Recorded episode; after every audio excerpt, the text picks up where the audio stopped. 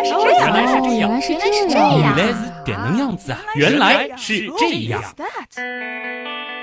欢迎来到原来是这样，各位好，我是旭东。大家好，我是水兄。哎呀，我相信啊，这几天无论是大家的朋友圈，还是平时和朋友们聊天啊，话题应该都被这颗小破球给刷屏了。小破球，包括水兄的天文茶餐厅啊，其实也是更新了相关的东西。而原来是这样的，在之前刀科学里也是翻出了若干年前的太阳之死来蹭了蹭热度。身边的确是有太多的朋友都向我们提出。最好原来是这样，也能聊一聊《流浪地球》这部电影。嗯，算是蹭个热点。那同时呢，对的确这里面有很多的科学的点吧，因为毕竟是嗯科幻片，是吧？所以一定会引起大家的这个激烈的讨论。先说几个前提啊，因为这是原来是这样很少在正片当中蹭热点的。考虑到有一些朋友呢，可能还没有看这部电影，如果没有看的话呢，不建议听完这期节目再去看啊。呃，可以看完之后再来听，因为这样的话可能可以避免被剧透。呃，这个很难免嘛。如果是说电影的话，另外一方面呢，就是我们对于《流浪地球》这一部电影的本身呢，不做过多的评价。当然，中国能够拍出这样子的好电影，还是让我们非常欣慰的啊！起码在整个的制作上、格局上，都已经达到了比较一流的科幻片的水平了。嗯，从效果、道具、布景等等啊，可以称得上大片儿。那么，由于啊，我们蹭这个热点蹭的时间其实已经很晚了，节目播出的话，距离电影上映其实已经是十几天了，所以呢，我们这一期的蹭法呢，更多的会从电影的原著啊，就是大刘当时应该是在差不多二十年前吧写的原著《流浪地球》的角度，再结合电影当中的一些关键的情节，和大家来扒一扒这背后的一些脑洞和科学细节。嗯。其实呢，我觉得光是让地球去流浪这样子的一个设定啊，就已经能够产生一系列非常有趣的。我记得原来是这样，很早以前有过“如果月球消失了”啊这样子的一个话题，其实会有一系列的“如果是这样”，比如说停转的地球会发生什么，抛弃月球的地球会发生什么，椭圆轨道的地球会怎样，木星附近的地球会怎样，飞出太阳系的地球会怎样，等等等等啊，能聊的东西特别多。当然啦，可能还是先从电影本身开始，简单的比较一下电影和原著的一些重要的不同。如果说不同的话，嗯，可以用这样一句话来概括啊，就是电影里面的主要情节是小说里面没有的。哎，对，但是呢，就基本的一个背景啊，这个设定啊，应该是跟小说是呃差不太多。但是呢，从时间上面来讲，就是包括这个时间的跨度来讲，跟小说嗯也是有比较大的区别。电影可以理解成是整个小说本身，小说其实也不长嘛，就是一个短篇小说的体量，半个多小时的时间就能看完。按照这个小说的一个宏大的世界观和叙事方式的话，电影当中的情节至多只是一个小插曲，甚至呢，这个小插曲在小说当中是都没有提到的。嗯但是呢，整个的背景设定啊，几个重要的关键词还是一致的。首先呢，就是太阳将死，而且它死亡的这个时间比我们现在预测的这个模型提前了差不多五十亿年。对，因为从小说里面来说的话，是科学家预见了四百年之后，我们的太阳就将走向灭亡。啊，所以说这个大家一听就这个时标就会发现是四百年，跟那个五十亿年相比的话，那几乎就是呃什么也不是，对不对？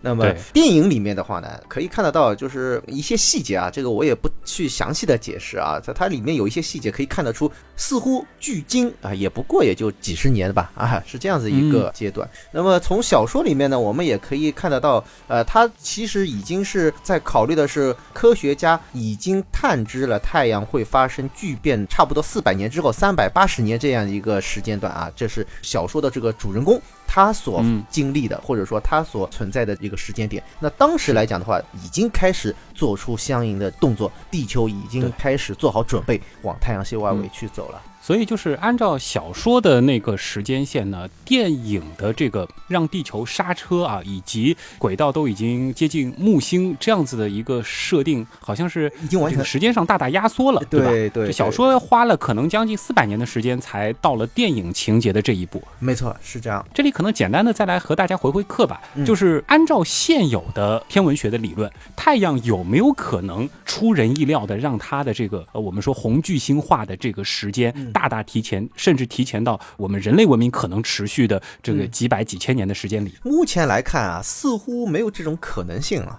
为什么说不可能呢？呃，主要还是因为我们现在对恒星的了解，对于恒星，比如说它的温度啊，包括它的这个辐射的这个能量、光度等等，所有这一切都是基于模型。那有人说我们没办法去恒星上面真正的去取样，对吧？没有办法去进行分析，但是这恰恰是我们现在就是科学呃它靠谱的地方。我不需要过去，呃我也一样是可以建立起这个模型，并且通过我的观测来验证我这个模型，并且大家要知道，所谓模型啊，它并不是说对某一个特例啊他有效，比如说啊专门是我们太阳的这个模型，它实际上对所有的恒星它都是奏效的，因此我们是有理由相信目前的恒星的模型它是靠谱的。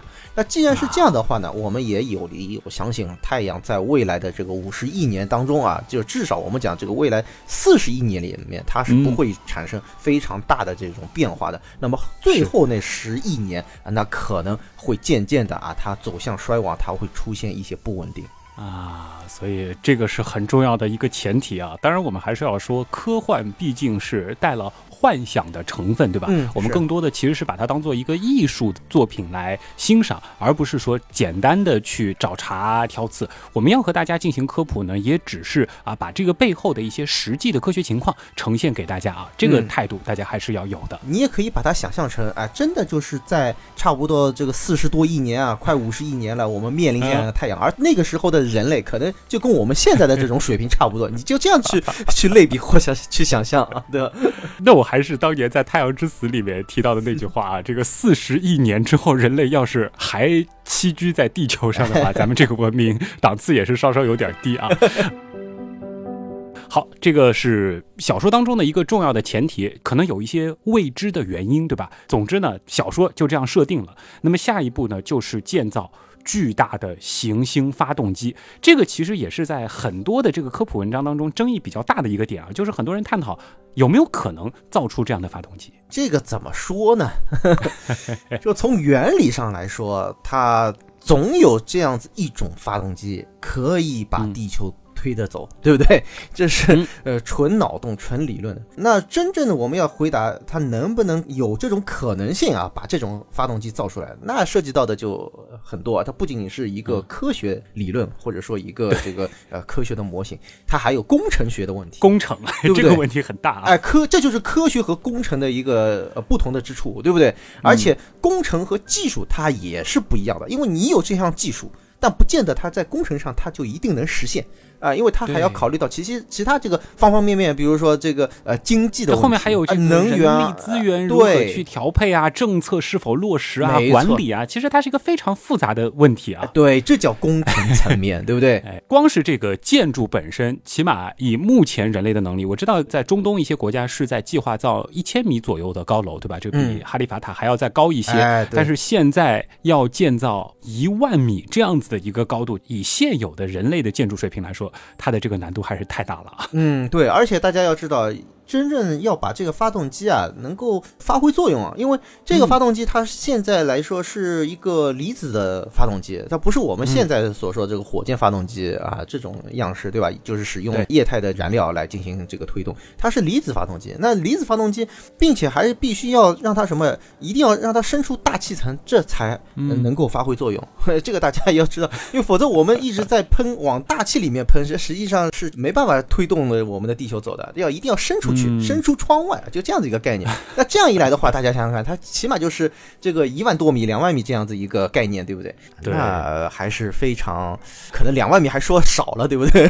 是，这里还提到了一个就是发动机的能源问题，对吧？它是谈到了用重聚变这样一个概念啊，就是所谓的用一些重元素来聚变，嗯对来产生这个巨大的能量。对，那说到这个核聚变啊，其实大家也不陌生啊，因为我们说太阳啊，包括其他恒星上面都在进行着核聚变。那么最典型的核聚变就是质子质子反应啊，这个我们是在天文原样当中是给它做过一个详细的解释的，对吧？那么质子质子反应呢，实际上就是氢聚变为氦的一个过程。那它实际上是要有一定的温度，就是一个是点燃的温度，就是它促使它运行的；还有一个呢，就是说它在运转的一个稳定的温度。这其实这两个温度还有点点不太一样。那么对于氢氦聚变反应呢，它的温度只要达到大概是两千万开，那它就可以稳定的运行了啊。那么这个是目前。呃，我们人类也正在尝试做的，就是叫做可控核聚变。中国也有很多的团队啊，这个是正在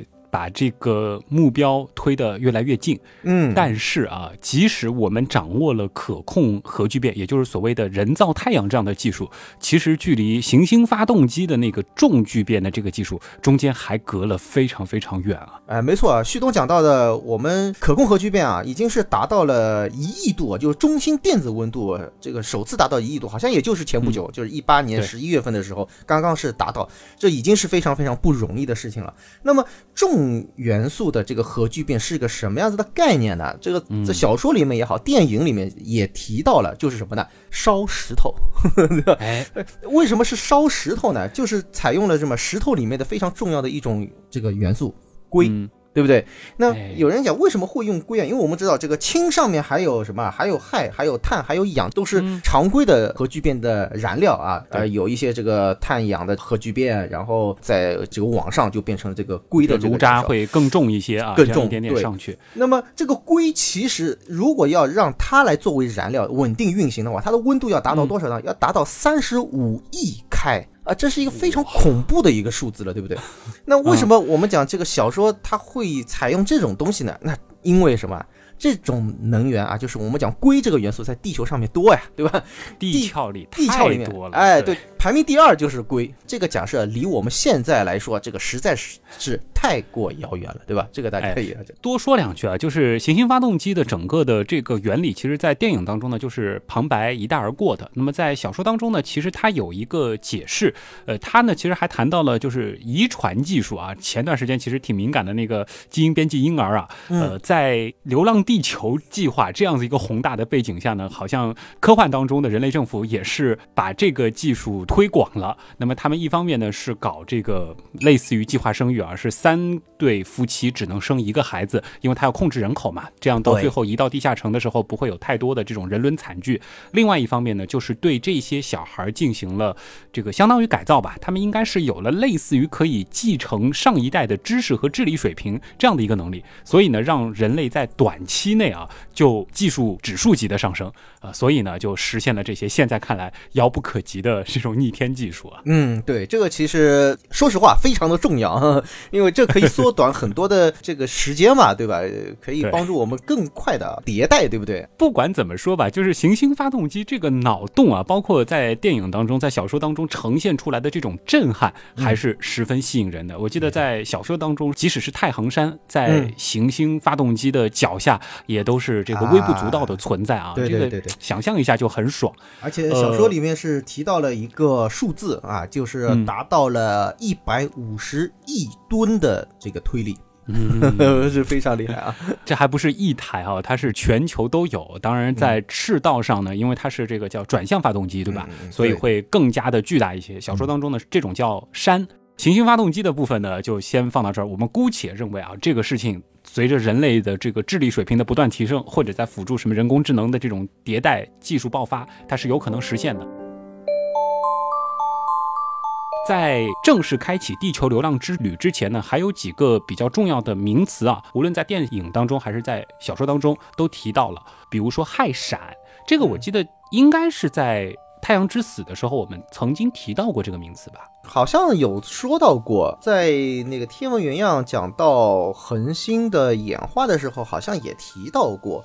就先说一下那个我们所说的这个恒星的演化呀，就是我们提到过太阳的一个生命历程，这个里呢我们也就不重复了。那么太阳未来呢肯定会经历一个什么过程呢？就是红巨星的一个过程。这个过程呢，它会膨胀到把地球啊也吞没啊，这个应该讲是毫无疑问的。但是呢，一方面前面也说了啊，这个肯定是要到五十亿年以后才会发生的事情。另外一方面呢，就是这个氦闪到底是在什么阶段发生，这个其实也是很有意思。那么在红巨星的这个过程当中，氦闪它发生在哪里呢？发生在太阳的核心部分。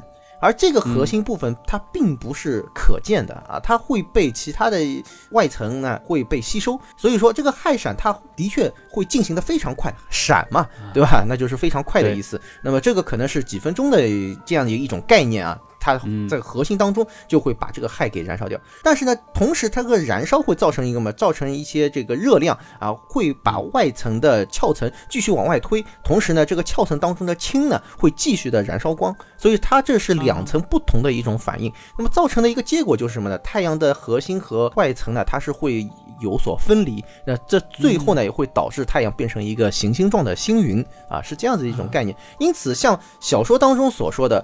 呃，遇到这个氦闪，实际情况呢是不会发生，或者说它发生的时候呢，你根本也没有什么感觉。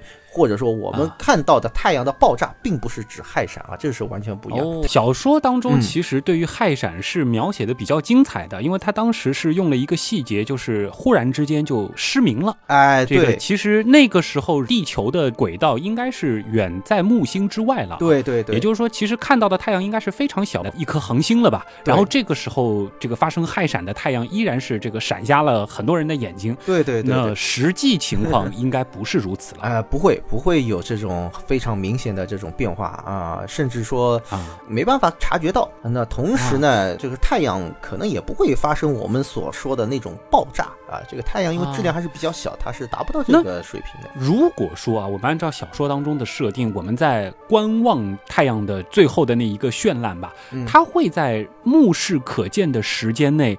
从我们目前熟悉的太阳的尺度直接膨胀到这个，甚至是吞没地球的轨道吗？应该不会有那么快啊，因为它的这个膨胀过程呢，它不是说那种像爆炸一样的，就是或者像海啸一样的啊，这个 摧枯拉朽那个不会啊，它实际上是慢慢的膨胀。膨胀的这个时间呢，它可能是比较漫长，以天来度量呢，还是说是以年来度量啊？那还是以这个几十万、几百万这样子来度量，还是相对来讲比较慢的啊啊。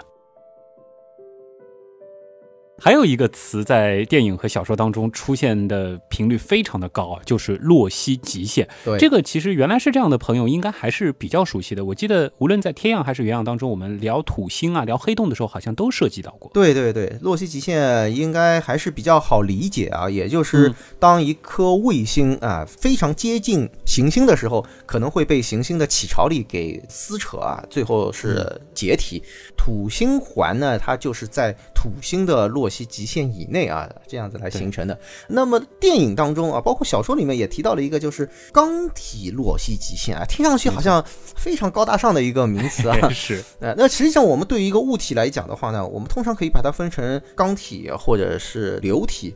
那么我们知道地球它一定是个固态行星嘛，所以说它主要呢，我们可以把它当做。看作成看一个钢体，对，看成钢体，但不是一个绝对钢体，对不对？没错。那么在这种情况下呢，我们也可以进行相应的这个计算，就会发现地球在木星边上的话呢，这个洛希极限实际上是在木星半径以内啊，就是木星表面以下的。什么意思？就是说地球它还没等到。被木星撕碎，它也就已经是整个撞上去了。那这种情况呢？我记得是在天文原样当中，在讲到这个类星体的时候，类星体怎么样吃恒星，对吧？呃，大口大口的吞恒星呢，实际上就跟这种情况是相似的。所以就是按照这个电影当中所出现的那个模拟，就是地球有点类似于像是土星环的那个形成的原理，碎成一圈，然后绕着木星转，然后一颗个碎块再坠入木星，这种场景应该是不太会这是不会的。那同时呢，电影当中这个木星。和地球之间的这个比例关系啊，它也是有所夸大了。这个地球显得稍微小了一些啊。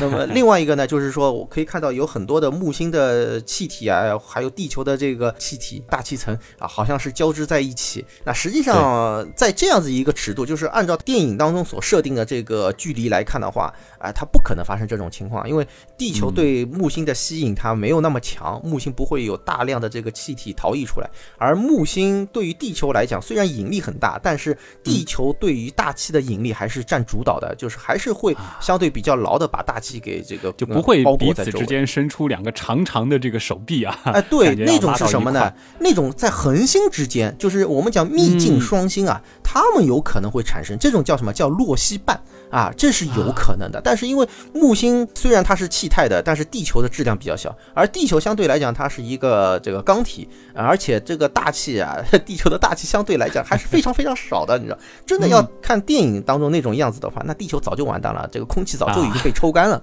即使说这个木星的引力对地球上的气体会有更明显的影响，这个气体流向木星，它的这个轨迹也不是电影当中所描绘出来的这般场景。对，这其实也是一个很重要的前提啊。为什么针对这样子的大火的爆款科幻片要做一些适当的科普？就是怕有些朋友呢把科幻片当中描写的场景当做了一个科学常识。嗯，确实，而且我有个同事啊，这两天刚刚聊起，就是说他带着儿子去看，结果他被吓哭了，就是他被这个木星的场景啊，尤其是大红斑啊，还有包括这个地的确是球很可怕。啊，被这个大气给吸过去啊，这个当时他就说，这个整个人就不好，就啊，他儿子就哭了。哎当然，其实电影当中有一些细节挺有趣的啊，就比如说这个靠近木星的时候，然后一个是温度变低了嘛，再包括可能有一些大气是向这个木星的方向去逃逸了，所以变得更稀薄，很多的飞机坠毁。哎，这种细节呢倒是符合这个科学的实际的啊。嗯，对对对，整个的这个名词解释的部分，我们先告一段落啊。接下来，我觉得就要展开扣这一次节目的题目的这个非常浪漫的话题了，就是如果地球真的按照《流浪地球》的设定去流浪了，整个的这个过程会发生什么有趣的事情啊？脑洞太大，休息一下。如果听咱们的节目不过瘾，你也可以去我们的微信订阅号逛一逛啊。与节目有关的更多知识干货，每周节目的 BGM 歌单，还有趣味猜题闯关都在那里了。微信订阅号搜索“刀科学”，刀是唠叨的刀。别忘了还有天文茶餐厅。稿子上好像没写这句话。嗯 如果地球真的按照《流浪地球》的设定去流浪了，第一个问题呢，就是整个小说当中的第一章吧，叫刹车时代。所谓的如果让地球的自转停止，地球会发生什么？嗯，这个脑洞也的确够大啊，让地球停止转动，这可能还是主要考虑，如果要把地球挪走的话呢，可能发动机啊要让它能够最大效率的进行工作，那就是啊对不要这个旋转，对吧？这个指着一个方向。但实际上，嗯，我们这这航天器在行驶的过程当中，它都要旋转，只不过它这个自转轴它一定是要沿着这个前进的方向，就像我们打出一颗子弹，它旋转的子弹头的话呢，能够保持相应的稳定性，是吧？嗯，但是我们可以先撇开这个不谈，我们就说让地球停止转动，这其实是一个非常大胆的一个一个设想，呃，只不过就是要呃实现这一步，这个还是非常困难啊。呃，一方面我也是做了这方面的计算啊，如果说是像小说里面提到的这样子一个发动机绕这个赤道一周，我们就说每隔十公里啊，如果说是放一台发动机的话，那这样子的话，让地球完全停止转动的话，大概是要花上这个一百四十七年才能够做得到，哇这这是非常非常困难的一件事情，对吧？对那么回过头来讲，就是说如果真的是做成了这件事情，那地球上面会发生什么呢？应该讲，呃，肯定会有很多现在所想象不到的现象，是吧？哎，我先来脑洞一下啊，嗯这个，因为其实，在很早以前，这原来是这样，就想过，如果地球停止自转，后面我发现这个 What If 里面其实有一个是，如果地球立刻停止自转会发生什么？这个其实都会带来一系列好玩的问题，比如说全球的这种剧烈的风暴啊，什么人直接被甩出去啊，诸啊，如此类等等啊。哎，我们按照小说的设定吧，地球是通过一个漫长的过程，缓缓的停止自转。嗯其实它会带来的，比如说气候方面的问题，这个小啊说当中也提到。嗯还有呢，我看到也有很多人指出，就是因为地球的自转会使得赤道稍稍鼓一些，这种情况呢，其实对于海洋会更加明显。如果停转的话，可能会淹没一些沿海的城市，甚至引发一些地壳活动。这另外一个，我觉得是和人类生活相关的，像是立法，这肯定要重新修正了。而且怎么样去确定这个立法，可能只能靠原子钟了。对对，还有经纬度其实也会发生一个质变，再包括啊我觉得磁场可能也会出问题。啊，确实，这几个应该讲，嗯，或多或少都会有一些变化啊。那么我们讲嗯气候问题，那肯定，呃，如果是没有自转的话，它就没有所谓的这个行星分带啊，也没有就是地球自转这个偏向，所以呢，我们也不会看到什么气旋反气旋啊。所以，哎，嗯说到这个，好像电影当中也出现了。如果你仔细看，地球上面是有个台风的，我觉得哎这个其实是一个 bug 啊。这个像这种就是它会有云，对吧？你说风，这个肯定也会有。哎对，这个大家可以回听去年的那个台风是怎样形成的那期节目。，哎其实也是讲到了台风的这个运动，包括形成和地球自转的关系是非常大的。对对对对对，确实是这样。啊那么还有呢，就是旭东也说的海洋啊、潮汐啊，这个，因为我们小说里面是把地球推走之前，就已经把月亮给赶走了，因为嗯生怕地球撞到月亮。那么没有月亮的话，我们首先这个潮汐啊、它就没有了。另外呢，这个海洋可能会往两极啊，会有一些啊、这个偏移。这就是我们电影当中你看，为什么像是个上海啊，都都是几百米高的巨大的海啊啸是吧？这个对淹没了城市，相当于。对，但是我觉得可能不见得会有海啸，因为是一个缓慢停止的一个过程。那么，而且这个海平面的上升啊，两极地区可能也不至于那么高，可能也就是抬高个几十米啊。就是比如说像上海，整个就是上海的地面啊，地表被淹在海底，这个是有可能的，但是好像不大会一下子这个冲过来，这个那么高。这是我的个人的意见。那如果说加上另外一个可能会导致的情况，就是引发剧烈的地质运动呢？这个怎么说呢？嗯，有这种可能性啊，因为毕竟停止转动之后，地壳我们讲其实也是会会发生一些些这个变化，就是嗯变得更圆了嘛，地球变得更圆了，是吧？但是因为它是一个缓慢的一个过程，所以说可能也是时不时的会有一些，但不见得是一种很大的这种剧烈的灾变啊。这个历法呢，我觉得倒不是什么大问题，哎因为这个已经不我们现重要了在其实已经有了完全脱离于天体运动的这套历法体系了，对吧？这个按照地球上的生活习惯继续制定生活作息和这个历法，应该是没什么大问题的。哎，经纬度你觉得是个问题吗？经纬度其实到那个时候也不是什么太大问题啊，而且比如说我们现在地球的这个经纬度，它确定了之后，这套体系就完全是可以继续用下去，这个我觉得没有什么太大的问题。呃，只要定好了这个坐标原点，我觉得就 OK，因为毕竟地球是圆的嘛，随便你怎么样。只不过现在我们是有自转啊，我们可以确定南北两极，我们知道这个纬度到了这个九十度到底是在什么地方。但它不转了，不转没关系啊，它照样这个我就刻度可以标在那个地方，是吧？所以我觉得这倒不是什么确定某一个城市是这个坐标原点，对对，或者是某一台发动机是坐标原点，是这个问题应该不是很大，吧？对对对，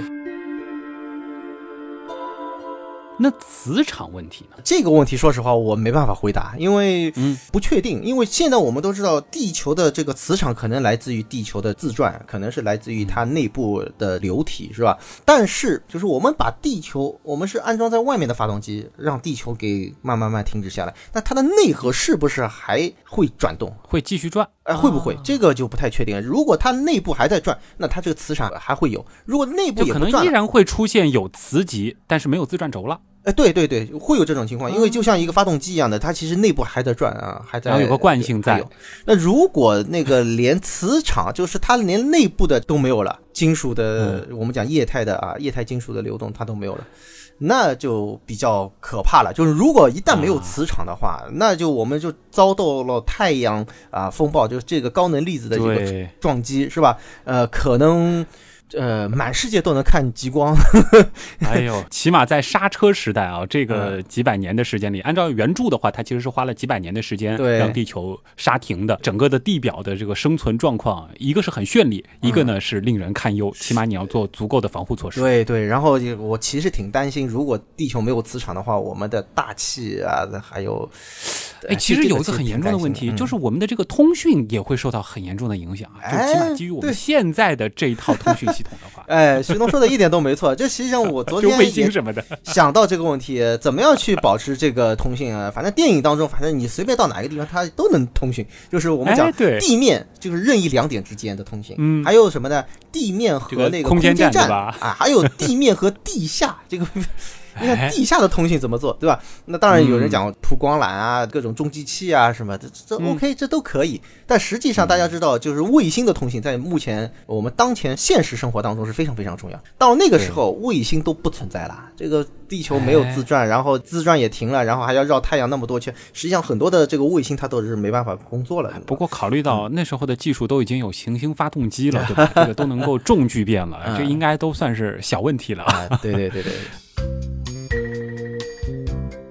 至于前面其实已经一带而过的，就是如果说把月球直接抛弃了，地球会发生什么？呃，其实相比于其他的问题，应该算不上什么大事儿吧？我觉得应该算不上什么事儿。而且月球，大家不要把它的作用就是过大的夸大夸大，对，不要。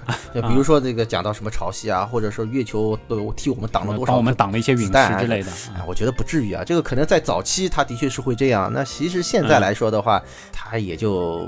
就这个大家就知道，从从引力对吧？从质量的角度来讲，那肯定是地球更招子弹，是不是？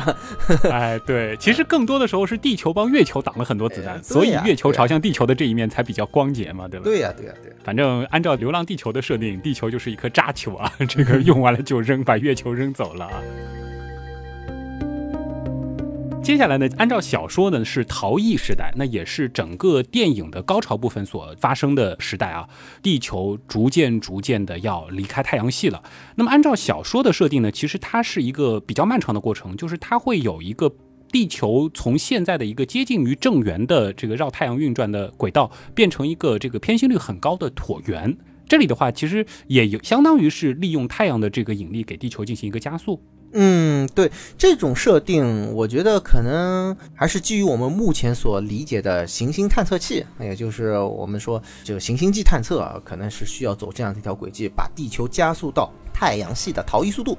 啊，这样子来解决问题，因为我们知道，就是要一下子把那么大个的地球推走，呃，可能比较困难。这就好比说是我们这个发射一个探测器，它的有效载荷比较重的话，那我们可能是先给它放到一个低轨，然后慢慢的去抬升轨道，或者说是提高这个速度。比如说我们的嫦娥一号就是做这样的一个事情，它先绕地球绕了三圈，然后最后的一次近地点的调整，也就是把它加速到一个更大的一个椭圆轨道，最后一圈的远地。点呢是达到了三十七万多公里，也就是月球轨道的附近。那么，然后呢和月球相会，被月球所俘获，是吧？它是这样子一种转移轨道。那么，我们地球如果说是想要达到逃逸速度的话，一下子达不到怎么办呢？也就是可以绕太阳多圈。那么小说里面是绕了十五圈，最后是到达了一个远日点啊！注意是远日点在木星轨道附近。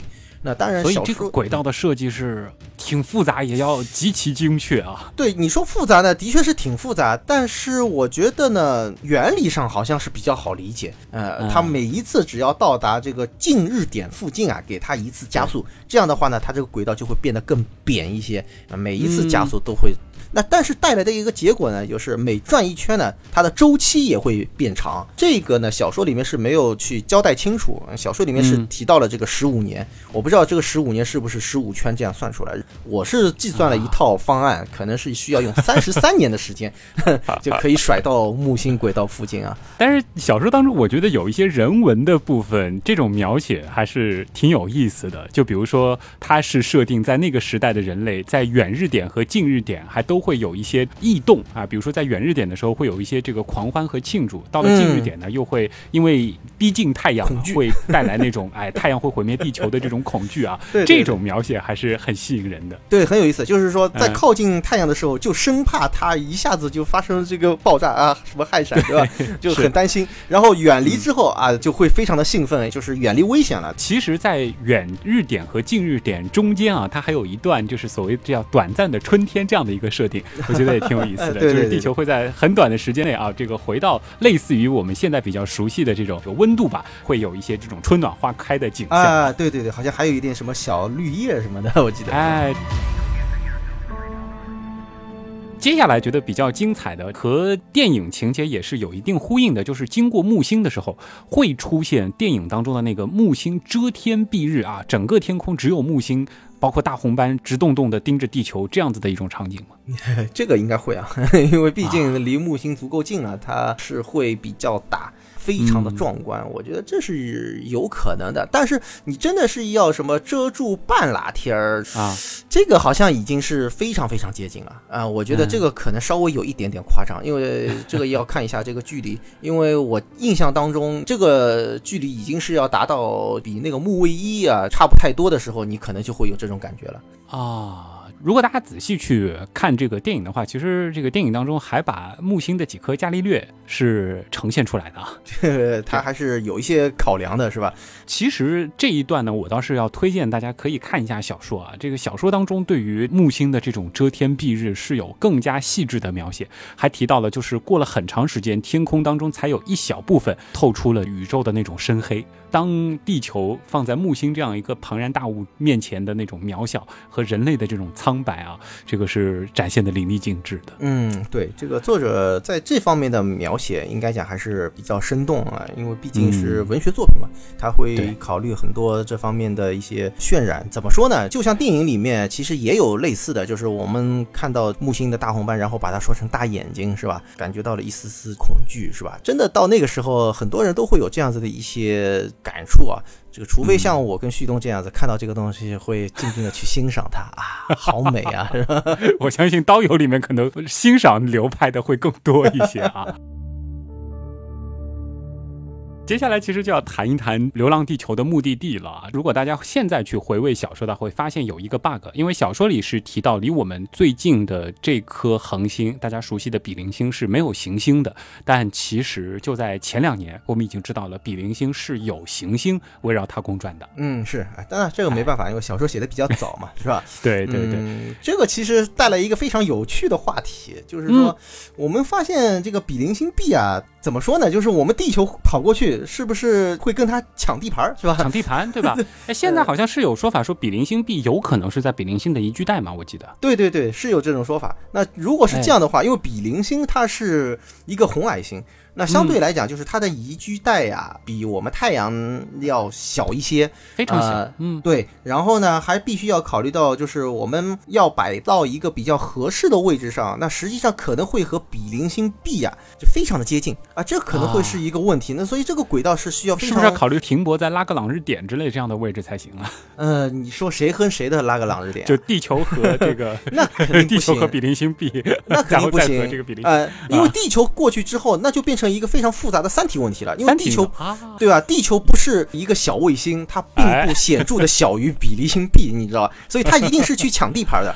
呃，那一定要计算出一个什么呢？就是说和比邻星之间的一个距离，以及它的一个切入，或者说它的一个这个轨道速度，要降低到一个什么样的速度才比较合适？啊，这个其实是需要非常精准的。而且还要考虑，就是说，毕竟还是得放在宜居带的这种范围里的是吧？这个到底是选哪一根轨道啊？这个有的好挑了。如果说比邻星 B 它恰巧在宜居带的正中间啊，因为我们现在不知道它到底这个呃宜居带有多宽，这只是我们的一个定义啊。而且不同的模型它可能宽度都还不太一样的。我就假定说比邻星 B 它正好占据了一个非常险要的位置啊，就最黄金地段。那地球就比较尴尬了，是吧？这个时候我就想提一提小说里边，小说里面有个很重要的设定，就是人类其实是分成了飞船派和地球派嘛。对，就是地球派主张是带着地球远走他乡，飞船派呢主张的是抛弃地球，造飞船然后往外走。小说当中呢也进行了一个解释，就是说当时人类的技术最多也就是造可能差不多像是一座大型城市这样体量的飞船。那么他说，随着太空旅行的时间不断的延长，哪怕你是建立了一个在短期内看来比较稳定的，能够所谓自洽的生态系统，但是类似于蝴蝶效应吧，让生态系统最终崩溃。所以呢，最后选的是带着地球直接走这样的一个方案。嗯，这种说法，我觉得还是出于那种什么考虑啊？我们的地球还是太宝贵了，因为什么？我们就知道找到了很多的系外行星啊，但是这些系外行星呢，我们现在也没有真正发现一个跟我们地球一模一样的，是吧？当然，这个开普勒四五二 b 可能是一个，但其他来讲的话，就是大的、小的，就至少来讲，我们现在没有一个是能够完全确认它的一个环境的。而且呢，就是如果它没办法支持我们，我们派了一艘飞船过。过去，可能也面临着很大的一个风险，是吧？嗯那所以基于这样一个考虑，嗯，就是我们既然找不到比我们地球更合适的啊，那索性就是一家一档啊，全都带走，是吧？反正按照大刘的设想，你既然要让《流浪地球》计划成型，这个不管怎么样也得让地球走，对吧？所以对其他的这种可选方案肯定是都要被一个一个剔除的啊，这个是后话了。但是按照现在的我们已知的对于比邻星的了解，呃如果再放到小说当中去看的话，飞船派的声望会更高一些啊，因为毕竟已知那边有一颗行星了嘛，到那边嗯去进行一些殖民改造，可能会比带着地球直接走更安全一些。哎，但是这又带来一个问题，你如果派一艘飞船，这个飞船上面你是否具备啊这种能力啊，去进行嗯行星的改造，是吧？哎，还有可能更现实的跟这个社会有关的问题，就是飞船能带走的人毕竟有限嘛，这到底哎带多少人去，什么样的人有资格去，这可能又会引发一系列的问题，对吧。带整个地球走可能更公平一些。其实还谈到了一个比较有趣的，就是电影当中没有提到的问题。我记得水兄你在之前的那篇推送当中好像也提到了，就是比邻星的位置，所以这个轨道设计会更复杂一些。啊，对，确实是这个问题。因为比邻星是在南边，大概是低于黄道面有四十度的样子，所以这个角度其实是挺大的。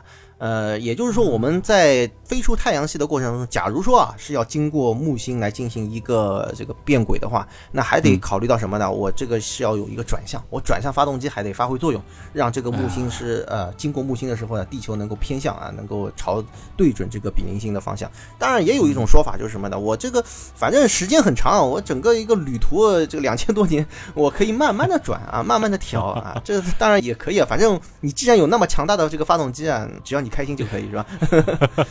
说到这个发动机在旅途当中，其实小说里面也是提到了，就是整个流浪时代还会分成几个阶段，一个是加速，一个是减速嘛。对，其实无论是加速还是减速，因为它要加速到千分之一光速啊，这还是一个很可怕的速度，是需要消耗大量的能量。那么对应小说当中的这个能量来源，就是需要烧掉大量的地球上的石头。啊、对，关于这个问题呢，我一个朋友啊，刘博洋啊，他也是天文学博士啊，他是做了一个估算啊，那可能是要燃烧掉我们地壳的百分之八十多，呃，可以支持这个两千五百年的整个一个过程啊，就啊。非常恐怖啊，对 哎，不过想到就是说，这个对于石头的这个消耗量有那么大啊，这个其实还会带来另外一个很有趣的这个问题，就是电影当中其实也描述了运石头的卡车嘛，啊，设计的还是比较先进小了，的但它的啊这个设定还是人类操作，啊。体量上好像也没有大到这个程度啊。嗯。如果说是要呃往那个发动机里面去填，好像是用哎。卡车一车一车，但是这个数量是非常的惊人啊，可能是同时是几百亿辆卡车这样子在运作，就持续不断的去运，这不知道有那么多的劳动力没有啊？或者说更多的可能得靠人工智能。肯定没有嘛，其实还有就是，光是发动机本身，它其实用钢量，或者说是用某种材料来造出这个发动机的本体吧，这应该也会消耗掉地壳上非常大比例的矿石啊。对，那这个其实是要回到我们最初了啊，就是如果我们假定说现在发现了这个太阳要呃就毁灭了，是吧？我们要赶紧来做这样子一套这个计划，其实会面临很多很多的这个问题啊。也就是我们如果真的要去做啊，可能我们就首先要攻关，要解决这个发动机的问题，是不是？嗯，然后要想办法啊，去把所需要的能源也好啊，资源全部投入到这个发动机的生产当中去。那这个是非常恐怖的一件事，这可能是我们现在难以想象的一个数字，就是超过我们现有能力的这个可能是许许多多倍。这是一方面。还有呢，你就要考虑到，与此同时，我要建这个地下的这个城市。就无论是书也好啊，这个电影也好啊，这个不管你是五百米也好，还是五公里也好，大家要知道，我往下打五公里的洞，呃这个相比于你建一座城市来讲，还是容易的，对不对？哎但即便如此，我们人类到现在为止，他打的这个深度啊，也就是到这个级别了。没错，所以说这是非常非常困难的一件事情。然后嗯再结合我们前面所说的，我们是要把这个地壳也薅掉这个百分之八十，那我这个地下城怎么办啊？那 对吧？那那肯定也也遇到这个困难了啊。对，所以这也是一个非常大的问题。这种问题就是科幻的留给科幻吧，对吧？这个毕竟想象可以无边无际嘛。对对对对，当然书也好，电影也好，其实也都谈到了地下城也会面临一些生存危机嘛，比如说这个什么熔岩进入，对吧？这个嗯是是是我记得小说主人公的母亲啊，也是在这个时候遇难的。嗯当然，他其实，在书里面会更多的提到一些，因为《流浪地球》计划的启动，使得人类社会的整个形态，包括家庭观念的这种淡漠啊，这一方面的这个思考呢，会和电影有更大的差距。当然，也可以理解，因为电影受众面更广一些嘛，对吧？他得考虑到一些主流价值观的一些问题，所以呢，这一方面的描写，我个人觉得是小说里会更加的真实啊，或者说是更加的脑洞大，加上冷冰冰一些。是，这其实啊，说实话，我觉得这个可能并不是所谓的脑洞的这个范畴，嗯这实际上是一个很现实的一个问题啊。呃，如果说大家可以想象一下，就是如果现在我们说啊，这个太阳啊要怎么怎么样，我们一定要想办法要逃，但是呢，我们只能让有限的人居住到这个地下城，你说会不会造成混乱？对不对？啊还有我们需要调集地球上所有的这个资源来建设那么多的发动机和那个地下城市，就像电影或者小说里面所说的这个联合政府，它怎么来成立？是不是打破国界这件事情？这本身来讲，那这个会牵扯到很多很多的这个利益相关。而且其实维持这样子的一种秩序，可以想象，光是维持秩序本身耗费的这个成本也是非常夸张的。对，一定是这个哎样子的啊。对，所以其实，在小说当中，这个可能也涉及到，就是《流浪地球》如果拍续集的话，应该会有的一个重要的线索，就是所谓的这个“还我太阳”运动嘛，这个暗潮汹涌吧。其实这样子的背景下，人会比机器更难统一，对吧？嗯，行了，这个找我们 原样来一起讨论一下，来拍个前传啊。其实还有一个比较好玩的点啊，就是记得在小说当中的描写会更精彩，然后这一部分如果电影当中会呈现，应该是在续集当中才会有的，就是流浪时代的地球。那种地貌会怎样？小说当中有一个非常精彩的描写，就是当地球的轨道应该是已经到这个冥王星轨道之外的时候，地球其实基本上就没有气态的大气的存在了。嗯，怎么说呢？嗯，我觉得这是有可能，因为它这个有参照的，谁呢？就是我们的这个冥王星，实际上是一个非常好的参照。大家看到冥王星的那种颜色，它其实就是这个我们讲的这个氮气啊、呃已经是结冰了，或者说是呈现出这个液态，就是温度是非常非常低的一种情况下，啊、的确，呃，会有这种这种色彩，因为我们都知道氮气冷却到大概是零下一百九十六度左右吧，它就是变成一种这个液体了，对不对？对那如果再低一些，零下二百十度的时候呢，就会变成一种雪花状的固体。嗯那同样，我们的氧气也是这样，啊氧气的熔点是零下二百十八度左右啊，那沸点是零下一百八十三度。那这样的一种情况下，我们千万要记得一件事情，就是。可能在冥王星附近温度还可以啊，嗯再远一些的话，那就非常恐怖了，因为对没有太阳的眷顾之后啊，呃，应该会趋近于绝对零度吧，地表温呃度。至少来说，我们所面临的环境，就是地球外的环境，就是绝对零度。那这样的话，我们地球只会是向外不断的去啊、就是释放热量递能量。对，对我们这地球可能一个是地热，另外呢就是发动机本身其实还会有一个比较明显的这个热量，所以在发动机附近可能温度会稍高一些，远离发动机的地方就是。大家可以想象一下，就是我们这个地球在流浪过程当中，它就是燃烧卡路里。呃，没错，而且是燃烧自己身上的这个重量，对对吧？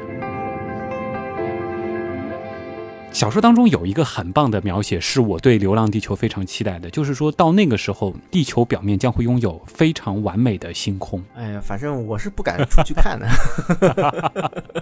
这会冻死啊！嗯，对，还有一个问题是，流浪时代可能需要考虑的，就是因为地球到最后会被加速到千分之一的光速，我们需不需要考虑相对论效应？哎，考虑相对论效应的意义其实没有了，因为我们的地球整个一艘飞船它在前进，你跟谁去比较这个相对论效应呢？是吧？啊，这也就是说即使是领航员号，这个大家反正都是在这个速度下，也没有什么。哎，对，一个如果说是有一个领航员，呃，领航员这个空间站是吧？它嗯跟地球应该是保持相同的巡航速度，所以说这个啊应该不是什么太大的问题。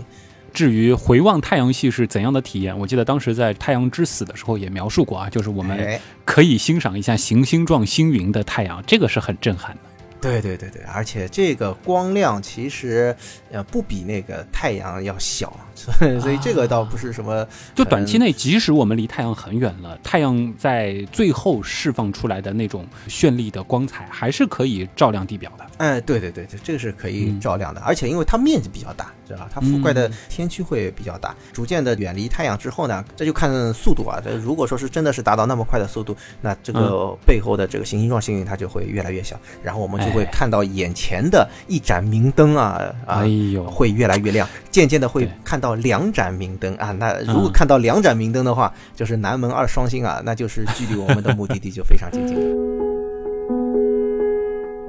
既然提到南门二双星了啊，这里也倒是可以聊一聊。就是考虑到我们都已经到比邻星了，其实去南门二双星也不算远，可不可以考虑让地球泊入南门二双星呢？这毕竟南门二双星这两颗恒星其实和太阳会更像一些。呃，关键是这两颗恒星距离还是比较远，就是它们相互之间的距离呢，差不多是啊天王星到太阳的这个距离。所以，如果地球要绕这两颗星来运动的话，一定是在一个相对更大的一个轨道上面。实际上，就是我们现在讲这个比邻星，这个差不太多，是这样的一种概念。否则，就要么你挑其中的一颗去绕，其实这个风险就很大了，可能存在三体问题。对你，如果你要挑其中一颗，并且是比较稳定的话呢，就意味着什么？你得靠它非常非常近，呃，明白吧？啊，是这个就不现实。那如果你要保持在一个适当的位置上，那这个就是一个非常典型的一个三体问题。可能地球的轨道它就是一个不稳定的，可能飞着飞着它就又被甩出去了啊，存在这种情况。哎，这个问题其实就回到了刘慈欣的另外一本鸿篇巨制《三体》，对吧？对对对对，反过来的，对吧？呃，那边待不住了，然后往太阳这边运动，是吧？至于如果说按照《流浪地球》的设定，地球真的进入了新太阳时代，它停泊在了比邻星的宜居带这样的一个轨道，生活到底是怎样一个体验？请回听我们在两年多前做过的《住在红矮星》是怎样的体验啊？当时其实描述的差不多，对吧？实际情况是。总之就是人类文明，如果说真的要进入到那个阶段，其实不仅仅是说对于地球本身的改造了，对于人类这个物种，可能从生物这个层面，从社会这个层面，都需要有非常彻底的改造和全新的适应才行了。哎，没错，一定是进化到一定的这个高度，不管是物质还是精神层面，都解决掉了大部分的核心问题之后。可能才能够走这样一步，并且，嗯，茫茫宇宙当中，时间和空间带给我们的障碍才是最大的。哎，其实即使按照《流浪地球》这样子的一个非常宏大的设定啊，它应该是用了一百代人的时间，刚刚是把地球搬到了比邻星。如果要让地球更远的去流浪，这个是不敢想象的一件事儿。对。还有一个跟流浪相关的一个小问题啊，就是在天体当中有没有流浪的？大行星呢？流浪的大行星现在是没有发现啊，没有找到过，只是发现了一个什么？大家都知道，前不久我们看到了一个奥木木，对吧？啊，就是一个有人说还是 UFO 呢。对对对，甚至我们还是拿那个射电望远镜对着它听了老半天，是吧？然后后来呢，又说它可能是有彗星的特征啊。嗯。所以说这个东西到底是什么？我们现在并不是特别的明确，但至少来讲，它的体量应该是非常小的。呃，那么大体量的这种行星目前还没有观测到，但是也发现了一些，就是说可能相对来说是比较孤零零的那种棕矮星啊，褐矮星啊，就这样子一个对这样子一个东西，它到底算行星呢，还是算恒星呢？反正说不准。但是发现它可能相对来讲比较的这个孤立。呃，此外也在我们讲银河系啊之外的地方啊，发现了这个呃恒星。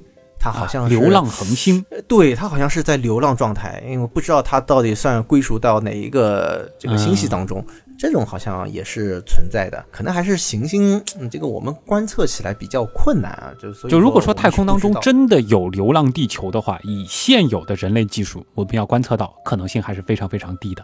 对对对，非常困难，因为它本身是不发光啊，所以说就比较难了。否则的话，大家可能还能脑洞一下，如果说太空当中真的被我们找到了流浪的地球，有没有可能是其他的文明真的在做这样子的搬家之旅啊？你这个属于中毒太深。好了，原来是这样吧？嗯，就是这样。